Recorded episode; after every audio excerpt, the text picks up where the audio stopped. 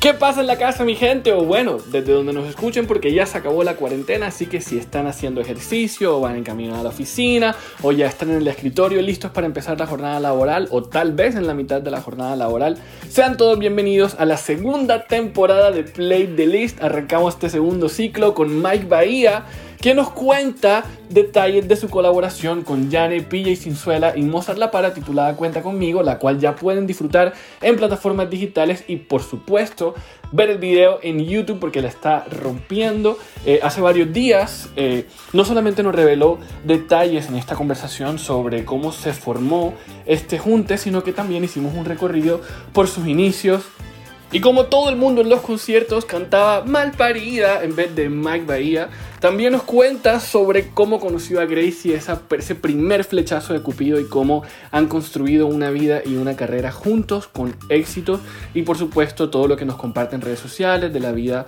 con ella, con los animales y todo lo que ha sido esta cuarentena también. Así que sin más, bienvenidos nuevamente y denle play y suban el volumen. Hola, ¿cómo están? Bienvenidos al primer episodio de la segunda temporada del segundo ciclo de Play the List. Y hoy tenemos a un invitado de lujo, Mike Bahía. Bienvenido, ¿cómo estás? Bien, hermano, ¿cómo va la cosa? ¿Cómo va la, la vaina, viejo Willy? Ahí bien, dándole, dándole y, con, y con acompañado de muy buena música, realmente. Qué bueno, qué bueno. Y muchas gracias, estamos de lanzamiento, mi llave. Así es, eso, eso, empecemos por ahí, cuenta conmigo, porque ese es un, es un temazo, la verdad, que además de, todo el video, siento que le recuerda a la gente que usualmente esta temporada del año era para irse de viaje, ir a la playa, estar tranquilo, disfrutar musiquita buena, pero que también se puede hacer desde casa, solamente que ahora toca viajar a través del televisor con los videos, ¿no? Así es, bueno, esa es la maravilla que tiene la música. Y yo, yo creo que de las cosas bacanas que investigué eh, hace poco es que la música en las guerras ha sido, digamos que la salvación ha sido como la única salida de la gente. Incluso dicen que ha sido lo que ha aliviado las guerras o las posguerras eh, y creo mucho en eso. Eh, por eso la, música es maravillosa. Vas a hacer una canción, yo me puedo morir y las canciones quedan ahí y quedarán por, por la eternidad, pues. Así es, así es. Y bueno, ¿cómo fue, cómo fue colaborar ahí con, con Yane y con Para y con PJ Sinzuela? ¿Cómo fue? Pues mira, eso fue, yo diría que la canción fue la protagonista. Me llegó esa canción por casualidad, cosas de la vida, la escuché eh, y yo, bueno, ¿viste esta canción qué? Y no la escuché en voz del Yane, pero el que la cantaba decía Yane, Yane, Yane. Yo decía, ah, esta canción debe ser que la compusieron para el Yane. Está muy buena. Eh, y le escribí al Yane como a los tres meses que me quedó sonando y yo vi que no salía, yo debe ser un próximo lanzamiento y ya no lo sacaba, yo vi esa canción que, y digo, ¿de la canción que? Me dice, no, no tengo muchos planes, pero ¿qué? Yo, vamos a hacerla, me dijo, hágale, vamos a hacerla y listo. Ahí empezó toda la, la vuelta, yo me abanderé el tema, se lo mandé a, a Mozart, se lo mandé a PJ a través de mi, de mi AIR, de Francisco, eh, y a ver cuál le gustaba y los dos les gustó, los dos se montaron y bueno, la, la canción cogió de una forma hermosa. Increíble, ¿no? el video también está brutal. Eh, no eh, se siente mucho la energía de cada uno en, en, en, esa pieza, a pesar de que la grabaron cada uno en un lugar diferente. Sí, pues mira que yo siento que hay como un triángulo del Caribe ahí que es muy nombrado en la música y es Puerto Rico, Dominicana eh, y Colombia, que digamos que tiene esa mezcla agradable como que entre limón, la piña, el coco, el, hielo, entonces como que hace ahí una cosita bien bacana, hasta hierbabuena tiene esa vaina. Solo quiero que pasen las horas para tenerte a solas, completica toda. Y si se acaba el roncito con cola, si para la de y Oye, Mike, vamos a echarnos un poquito atrás en el tiempo porque digamos que la gente te conoció así front and center en el 2013, en, cuando estuviste en La Voz.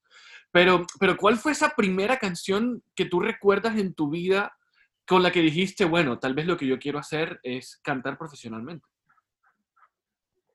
Bueno, a ver, no sé, yo, yo, yo fui muy salsero en una época de mi vida, escuchaba mucha salsa, pero mira que hay una cosa que siempre eh, digo y es que yo nunca tuve el sueño de ser cantante, o sea, yo, yo realmente es que la música iba y me llevaba y me arrastraba y me ponía yo a, y que digamos que siempre me he sentido como muy, muy activo y muy puesto para juntar, la gente, entonces a mí no me cuesta llamar y, hey, ¿qué va mi negro, güey? Veámonos el sábado, vamos, hacemos esta, y me meto alguna cosita, y llamo al otro, y llamo al otro, y llamo al otro, y cuando de repente se armó una, y ya se me ocurrió la idea, y le digo, hey, ¿qué tal si hacemos esto? Y así, mi papá también fue muy alcahueta, mi papá me consiguió que la batería, yo no era baterista, eh, la sabía tocar, arañarla pues, pero no era baterista, entonces yo conseguí un gran baterista, yo guitarra, siempre en esa época más que era pues para acompañar mi, mis canciones, pero en la banda yo, quería un buen guitarrista, porque yo soy fan de las guitarras y de los carros clásicos. Entonces yo necesitaba un buen guitarrista ahí al lado. Eh, lo mismo un pianista o algún otro elemento y yo, o sea, como que me gustaba armar una vida bien armada y así tuve bandas mucho tiempo. Tuve una que se llamó Utopía en el colegio que duró como unos dos, tres años. Después tuve otra que se llamaba Cápsula, que fue la de la universidad, esa sí duró seis años y esa, con esa tengo hasta un featuring con Cali el Dandy, que va punto, punto y aparte, pero nunca, nunca buscando el reconocimiento realmente, simplemente el tema de la banda me llamaba la atención, la música me llamaba la atención, y llegó un momento de mi vida que todo el mundo cogió su camino, todo el mundo viejo, todo el mundo empieza con ese, ese tema de la vida, tenemos que seguir no sé dónde y tal, y, y yo, uy, fue pucha, bueno, yo también, entonces yo también dejé lo que estaba haciendo, y yo le había mamado mucho gallo a la universidad y la llevaba ahí suave, suave, suave, hasta que dijeron, venga, yo la termino. Y me fui a Bogotá y me dije, decían que la, mi universidad en Cali era más fácil, mi carrera en Cali, que en Bogotá era más difícil. Eso lo dicen, pues yo me que eso lo dicen en otras carreras. Entonces yo dije, bueno, acá, que es que en Bogotá es difícil, venga, pues que yo me voy a meter ya como es, y me fui para Bogotá. Y la terminé, realmente. Y empecé a hacer una práctica en una empresa en el, en el edificio ese inteligente, bueno, y yo llegaba a saco corbata, tocó quitarme los aretes, desbaraté como siete pares de zapatos de material de caminar por Bogotá, hermano.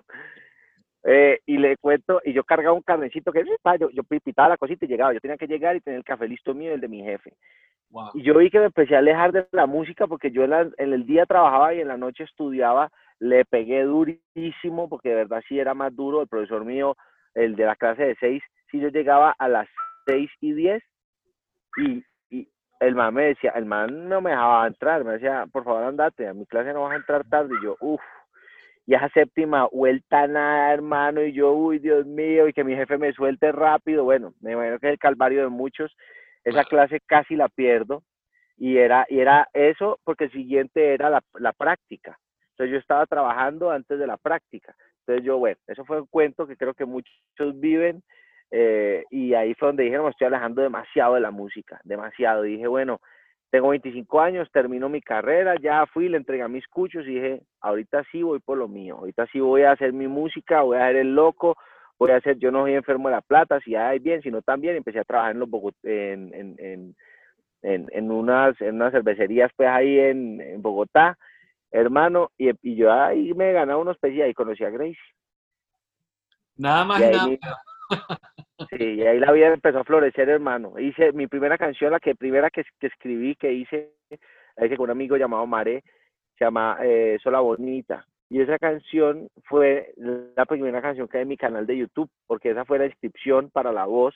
Claro. Y ahí es donde empieza todo. Después me sacan de la voz y me voy y hago Buscándote, que fue mi primer éxito y le digo, Gracie, ve, vení, ella estaba grabando una novela por allá en Punta Iguana, en Cartagena, y le digo, yo, bebe, me voy con unos amigos y grabamos ahí rapidito, tata, y ella, claro que no sé qué, que tin. El único día de descanso que tenía era el domingo.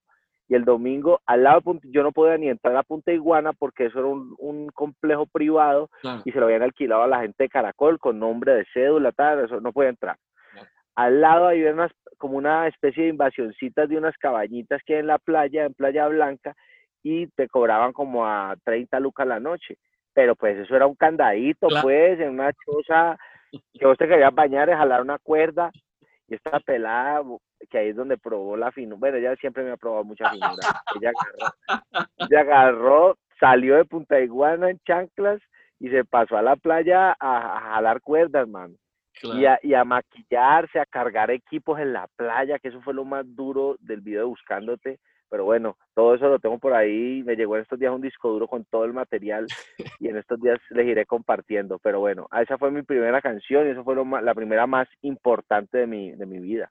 Buscando encontré la fuente de la felicidad, la escena que no quiero parar de vivir contigo. Buscando lo creé. Digamos que fue un hit enseguida, o sea, enseguida, pero no enseguida. Porque claramente hubo un camino larguísimo que recorriste antes de tener como ese primer hit, pero, pero salió y la gente en Colombia la disfrutó enseguida. Yo recuerdo en la radio sonaba y sonaba y, y los locutores la presentaban muy bien y ya estaba Mike Bahía en todos lados. Claro, era, era, mi primera canción se volvió un éxito literal. yo, no, yo no puedo quejarme ni puedo decir menos fue difícil, te lo digo porque al principio uno no está preparado para capitalizar todo ese éxito.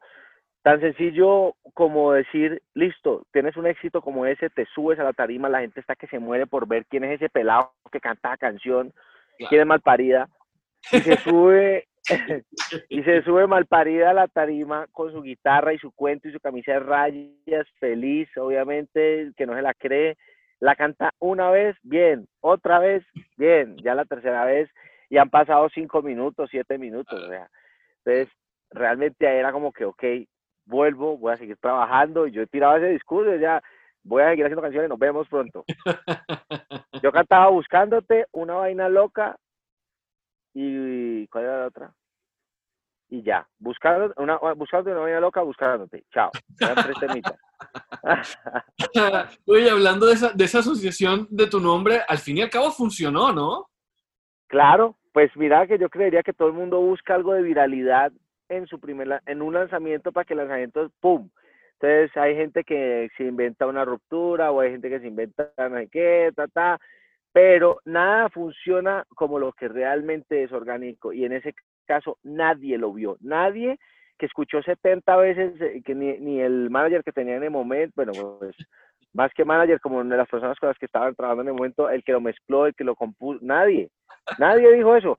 Y salió y empezó todo el mundo mal parida, mal parida. Yo dije, eh, pero todo, yo pensé que eran unos amigos que estaban molestando. No, cuando me fui a una discoteca la primera vez, me gritaron tan duro mal parida que yo le dije, mira, mi manager, yo no sabía si llorar, si bajarme la tarima, yo decía que mi carrera se fue al piso, bueno, es mi primera canción y me van a decir mal parida con mi nombre, ya, o sea, mi nombre no funciona. Eso fue lo primero que pensé. Pero después dije, no, a la gente le encanta, güey. Claro. mal parida y les encanta, güey. Tengo que reírme con ellos, güey. Y empecé a disfrutarlo, la verdad. Y yo también gritaba mal parida. Hasta que empezó, ya empezaron a llegar nuevas canciones y la gente empezó, empezó a querer más a Mike Bahía que a Malparida. Claro. Y se quedó mal parida en el pasado. claro, pero... Vencía mal lo vencí, vencía mal parida. fue, un muy buen inicio y bueno, después vinieron muchas canciones, colaboraciones y llega tu primer EP. ¿Cómo fue ese, ese proceso?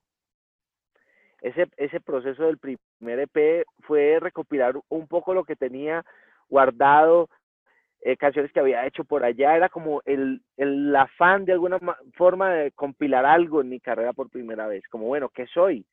Yo no tengo nada por ahí, bueno, esto es lo que yo soy, esto es lo que había. Reuní los ingredientes que había, los junté, traté de darles un norte, me tomé las fotos, hice todo el concepto y empecé con mi primer, mi primer EP. Te podría decir que eso fue lo primero que compilé. Eh, ese fue una etapa muy importante en mi carrera, ese fue como mi bandera de independencia esa fue, fueron muchas cosas. Y ese fue el primer paso antes de, de conocerme con Warner, que desde entonces hemos hecho un trabajo maravilloso navegando y ahorita el, segundo disco que ya empieza con Cuenta conmigo. Claro, y bueno, déjame, ¿qué recuerdas de, de esa canción en particular? Oh, déjame, me encanta, déjame, es una canción increíble, el video lo hice en Los Ángeles, es, de mis ciudades favoritas. Eh, eh, yo te podría decir que ese es de los videos que más me he disfrutado y de las canciones que más me gusta cuando suena. Ese, ese, pum, la, hice con Sky en su casa. Eh, esa canción me parece de las mejores, de las que más me gustan, de las que mejor vibra tienen. Ese tema, no sé, ese tema me fascina. Es que a mí me encantaba eh, cuando salió eh, otra vez de Balvin con, con Simon y Lennox, yo decía, Dios mío, eso es lo que yo quiero hacer, esa es la, ese vibe, ese, ese, ese flow que tiene ese tema me encanta. Entonces, eh, con Sky nos sentamos, hicimos esta canción que, que siento que es, que es muy Mike y tiene ese color bacano que tenía esa canción. Déjame entrar, que quiero contarte todas esas noches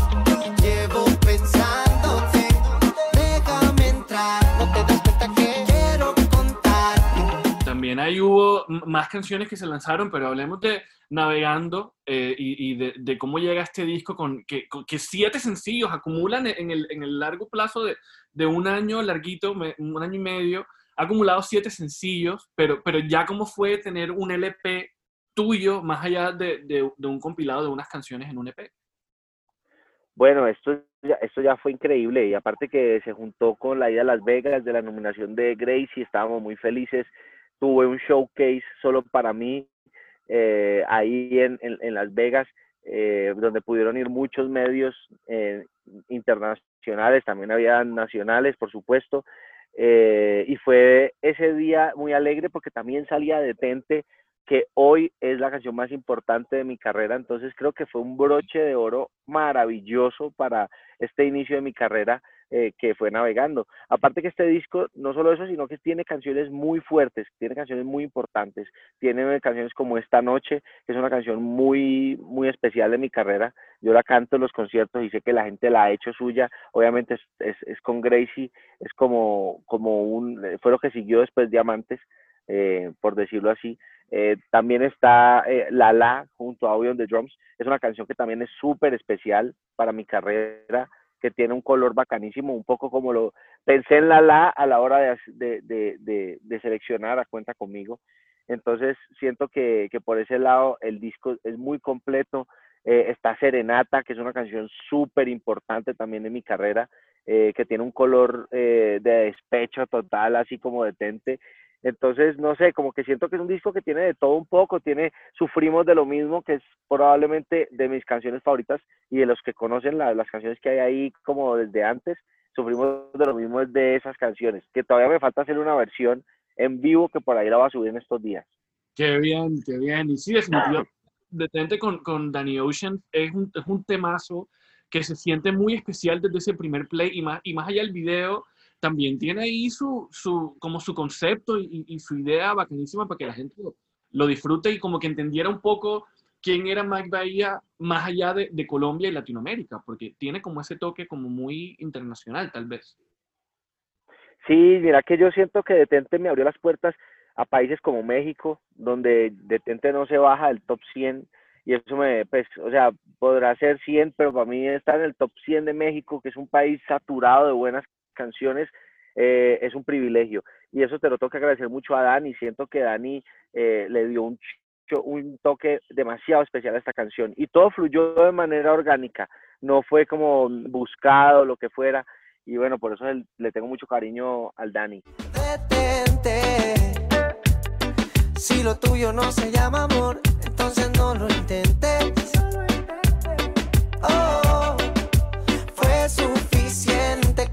Aquella vez bueno, y ahora hablemos de, de Gracie porque yo siento que es, no solamente es muy especial el hecho de que hayan podido, eh, pues que se hayan conocido claramente y todo lo que ha inspirado el uno para el otro, y sino que ambos en este momento tienen un, un, muy buen nombre posicionado en la industria, lo cual a veces es muy difícil de conseguir porque de pronto uno puede ser como que más popular que el otro, pero, pero con toda la gente que, que ha hablado en algún momento, que te conoce o que ha trabajado contigo, habla muy bonito de, de ti y de, y de, y de tu, tu, experiencia y de tu profesionalismo y de cómo les gusta trabajar contigo. Pero claramente Gracie ha inspirado mucho y, y pues en las canciones se siente también. Las que tienen... Sí, por, su, por supuesto, por supuesto. Yo lo que le digo a la gente, eh, y muchas gracias por eso que dices, que chévere tener esa percepción de las personas con las que trabajo, porque admiro un montón a cada uno de los que han hecho parte de alguna forma o hacen parte del proyecto, porque creo que el éxito y, lo que hoy dices de que el nombre esté en un buen lugar hace parte de la sinergia de todos, del granito de arena que pone todos, el compositor, el productor, eh, el ingeniero, el promotor, eh, la gente de la disquera, em, los fans, o sea, todo el mundo contribuye a que eso suceda. Eh, y, bueno, y no podríamos hablar del uno sin hablar del otro. Definitivamente para mí eh, es una historia que, que, está así, que, está, que sigue así y que por lo menos, no sé, tendría que pasar una cosa diferente a la que está pasando hoy para no seguir hablando de lo mismo cuando hablamos del uno o del otro.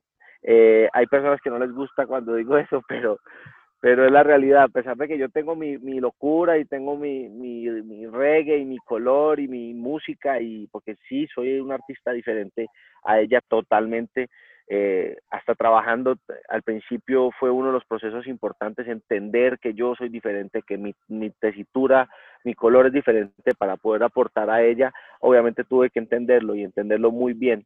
Eh, lo mismo ella, cuando quiera hacerme un aporte, obviamente ella lo hace pensando en Mike si está, si está hablando de mi música. Entonces, siento que esa ha sido la madurez que ha permitido que podamos seguir aportándolos en uno al otro. Esta noche está puesta para nosotros.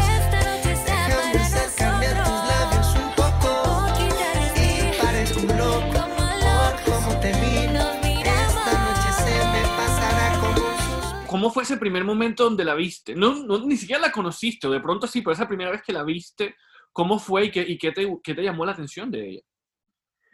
La primera vez que la vi fue como la escena de Armageddon donde van saliendo estos manes con los trajes naranjas, ve, literalmente fue así, pero combinarla con Batman y, eh, no sé, ¿me entiendes? Como y vampiros, porque ella venía de grabar Chica Vampiro, con todo el parche de Chica Vampiro estaba, eh, estaba creo que Santiago Talledo, que es altísimo, así como con su gabán negro, todos, todos de negro, porque todos venían de negro, con maquillados de blanco, era una era como vienta, y ella venía en el centro y venían caminando así, yo nunca me olvido que venían así, yo como que, ok, y que lo primero que, el primer comentario que yo hago antes de saludar, pues obviamente una, la amiga que conocía saltó a saludarme, ay, qué madre, yo, ay, qué madre, pero y lo primero que digo es como que ya tenía la, el tiro aquí, le dije, uy, usted sí, otro parche, nada que ver, ¿no? Porque los miro así como todos, pues todos altísimos, ella, y, y Gracie como que llega y se quita el tacón y me dice, no, yo soy de tu parte. Y, me, y, y, se baja así como que queda a mi altura y me pone la mano en el hombro y yo dije, ¡pum! A mí me cogió y ¡tan! Y yo dije, pero, pero, pero te voy a ser muy honesto, yo cero, yo he estado en una época de mi vida donde dije, yo no quiero novia, yo no quiero nada, yo quiero, ya, voy por lo mío, porque estoy en una época donde necesito mucha concentración, o sea, estaba muy radical, pero yo creo que eso le gustó a ella, porque yo sí obviamente la vi, me, me pareció esta peladita que está, y divina, muy linda, tal, pero ella iba por lo que iba, tal, ella iba, ella ya que había quedado flechada con que yo no le paré bolas, no mentira, no, de ahí se fue, de ahí se fue, ella se fue a su parche, yo al mío, pero quedó como ahí esa espinita y eso empezó a florecer. Ok. Bueno, y Amantes es como la canción que todo el mundo los ubica inmediatamente porque también el impacto que causó fue increíble. Pero ¿qué recuerdas tú desde el momento en que, en, que la empiezan a componer y la empiezan a armar y luego cómo fue la aceptación de la gente? Bueno, eh, Amantes, digamos que empezó a ser, yo estaba pensando en una canción que era el inicio de Gracie. Salir con cualquier canción no era fácil o sea, no era como, era, eh, había que encontrar cuál era su color. Y había una canción, yo, yo, yo siempre decía, si una mujer, siempre en mi época de buscar canciones, encontré en algún momento esa canción y se me ocurrió y se me quedó ahí. Cuando llegó ella en la etapa de, de desarrollar su música, se me aprendió el bombillito y dije, mira, hay una canción muy vieja que a mí me parece que es un hit. Si nosotros nos basamos en esa melodía para hacer algo, hacemos una cosa loca. Y me dijo, ¿cuál? Y le dije, le hablé de dos canciones. Una de Selena eh, y la otra, la de No me trates, no, no me trates de engañar. Que es como, y yo me imaginaba a Grace ahí. Yo decía, a ver, para el show hay que montar esa canción porque en el show vas a partir a la gente con la canción. Y ella me decía, no, que no sé qué, yo vas a partir a la gente con la canción que en el show, de hecho, ella la cantó en alguna época y la gente se partía cuando ella sabía, no me trates, no. Y busqué un sanandresano y el sanandresano, tú eres mi mamita, y ella en ese momento bailaba y no sé qué, y en el show la gente se volvía loco con, ese, con esa parte del show. Entonces, de esa canción yo decía, yo tengo que componer una canción que tenga esa melodía. algo así, un color así. Y cuando nos fuimos al estudio a trabajar en la casa de Juan Yail y Crisin, empiezo yo, busqué una, una, pista que nos gustara, que a ella le gustara, porque ella es como que tiene la oreja para la pista, y empiezo yo a decirle, eh, a hacer el... Y ahí empezamos a armar la canción, empezó a coger forma, eh, y bueno, digamos que de ahí ya hubo un momento donde uno de los versos lo hice muy en mi color de voz. Eh, somos amantes y no sé, y a ella le encantó, dijo, no, pues entonces tiene que ser con vos, y yo, ah, bueno, va, y así empezó.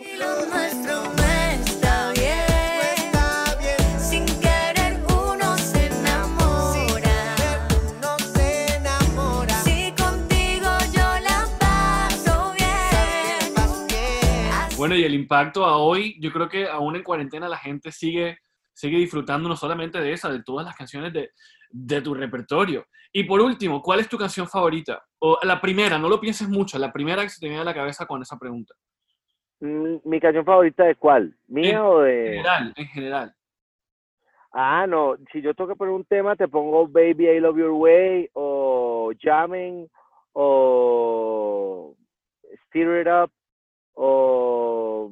No, no sé, Baby I Love Your Way.